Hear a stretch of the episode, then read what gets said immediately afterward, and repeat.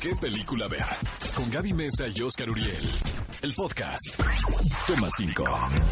Top 5 de películas que no te puedes perder. ¿Qué película ver de Cinépolis en Exa FM? Cinéfilos, estamos de regreso en qué película ver, un programa de Cinépolis por XFM 104.9 y por el estreno de El hombre invisible.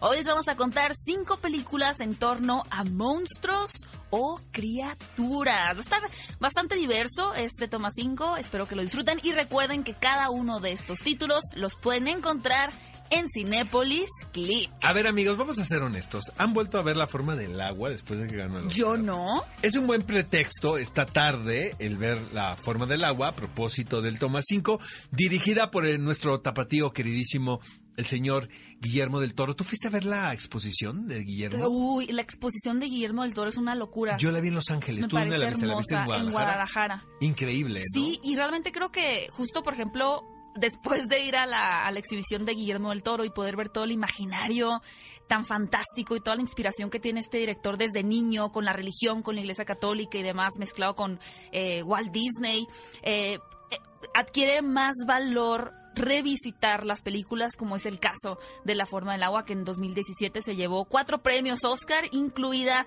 mejor película así que ya no tienen escapatoria. Víctor Frankenstein, amigos, tiene en el elenco a dos de los actores británicos más carismáticos que puede haber, el señor James McAvoy, quien hace poco estuvo haciendo a Cyrano de Bergerac en el teatro en Londres y qué ganas de haberlo visto en, eh, en la escena, pero va a haber la oportunidad de verlo a través de National Theatre Live y Daniel Radcliffe. Daniel Radcliffe exactamente en los personajes de Víctor Frankenstein e Igor respectivamente.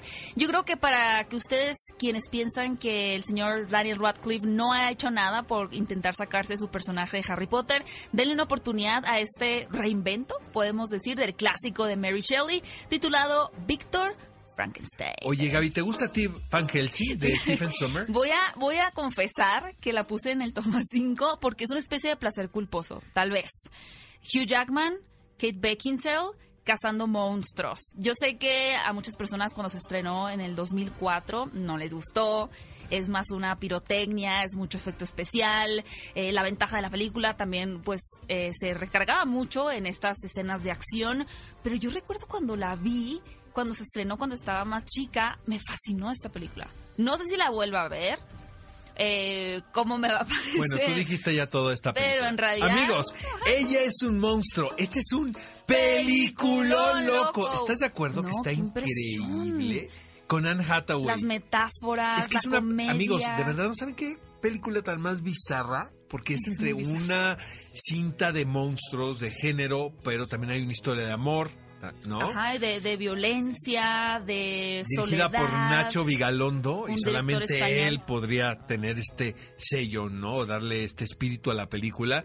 Eh, incomprendida, creo, Muy incomprendida. pero siento que es una gran película de divertimento. Siento que incluso debió haber estado nominado a un Oscar, no lo consiguió, pero si quieren una opción de esas que dicen, ay, tengo ganas de ver una película diferente, de verdad, pero con garantía de que sea muy buena, de verdad, de verdad, de verdad, vean, ella es un monstruo. Y finalmente les comparto que, pues, si de monstruos estamos hablando, el rey de los monstruos es Godzilla.